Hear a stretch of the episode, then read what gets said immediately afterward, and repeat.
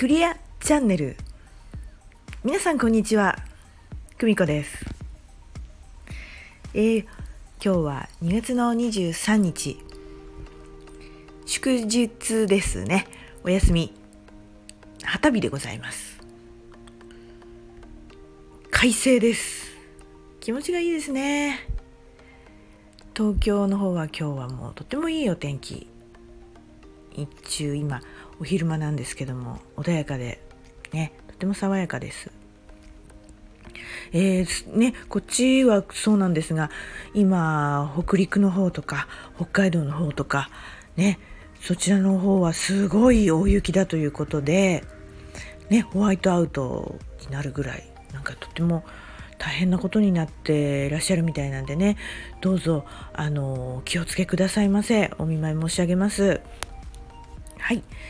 えー、今日はですねうん何を話そうかなえーとですねまずこの私のタイトルコールねクリアチャンネルってねちょっとこう一泊置いてるじゃないですかクリアって言った後にねクリアチャンネルじゃなくてクリアチャンネルっていうねこれなんでそんな言い方してんのかなっていうねちょっとね疑問を投げかけられたんですよ。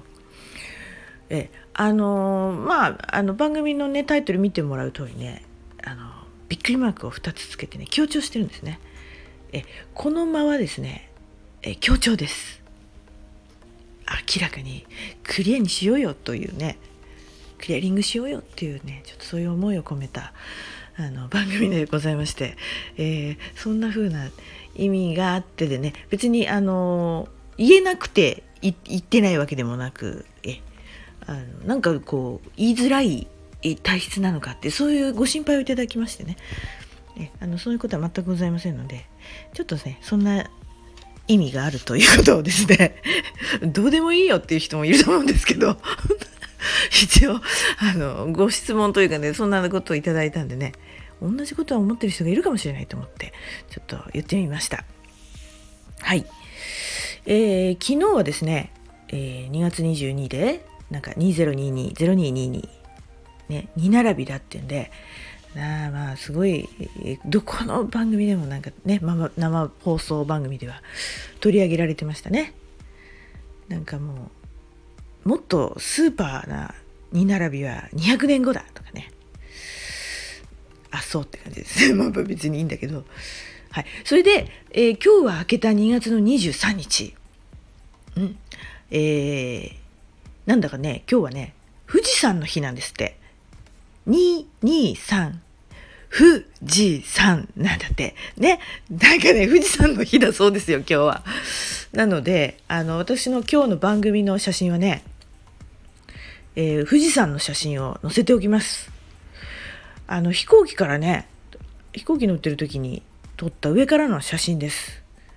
ちょっと珍しくのが撮れたなと思って、えー、それを撮ったのもね、今月の2月の3日です、節分。その日に撮りました。ね、23。並んでますよ、今日はね。スタートの日ですよ、23日っていうのはね。ね、23。23、23寄ってらっしゃいよ、みたいなね。こんなギャグも飛び出すぐらい、今日はなんだか、スタートの日ですよ。ね。でですね、私はね、誕生日が3月なんですね。3月の初めなんですけれどもこう分かりますかね？エネルギーが誕生日っていうと自分のまあ年輪を刻む日ですよね。大切な日。だからねこうエネルギーがなんかこうから課題がこうググググッとこう追い込みをかけてるようなこう何とも言えないね。毎回そうなんですけどこの時期って何かこう絞り出されるようななんだかこうキュッとねいろいろ追い込まれていろんなことが起こったり明らかになったりする時でございます。ねあのこれはね脳のよく本が出てますよねいっぱい。私ね何だろうかれこれもう二十何年前かななんか脳の話がこう本になる大ブームが来た時があるんですよ。なんか脳内なんとかとかなんかすごく。でその時に、えー、読んだ本とかでですねあのー、やっぱ脳を研究してらっしゃる方のお言葉でねあのずっと赤ちゃんの時から何十年間もその脳波を調べてて例えばこう波形がこう右から左右から左ってこうこう流れてる、ね、波形があるとしたらその誕生日でピタッと左から右左から右っていうね波形になるそうなんですよ。もうねはっきりこう出てるんですよね。なんでねやっぱり誕生日っていうのはあの何かパチッとこう切り替わる時なんですね。これはもう明らかにやっぱ人のあの年輪ですよね一つの変わり目、うん、一つこうね溝が増える時なのでねやっぱりね何かあると思います。誕生日っていうのはね何かサインがある時でございますよ。はい。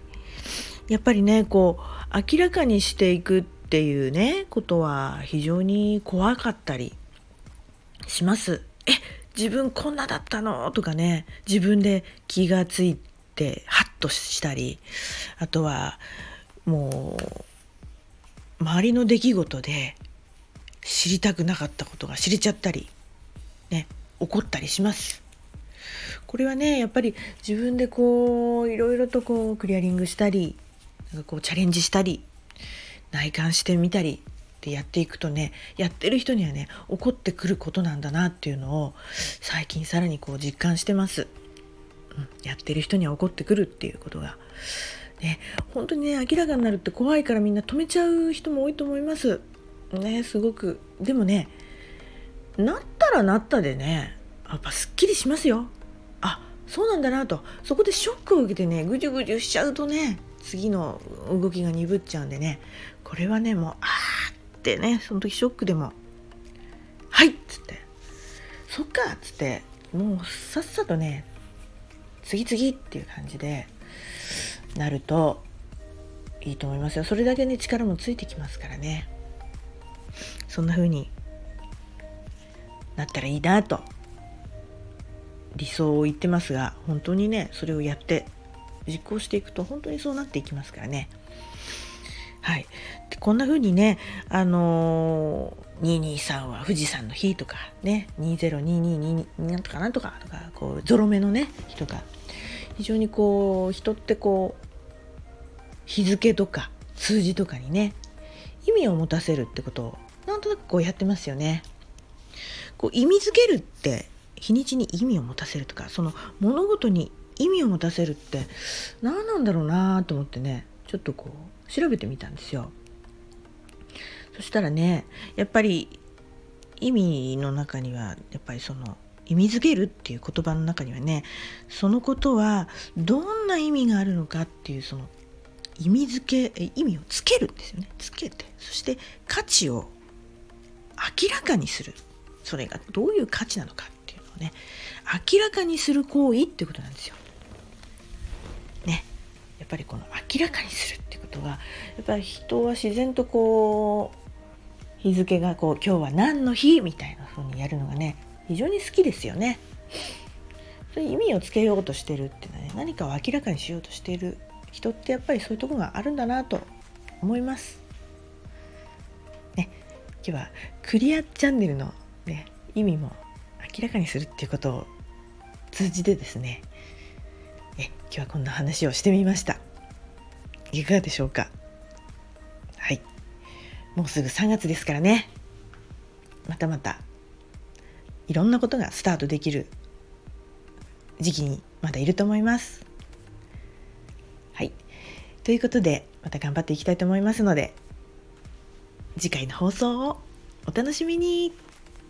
さよなら。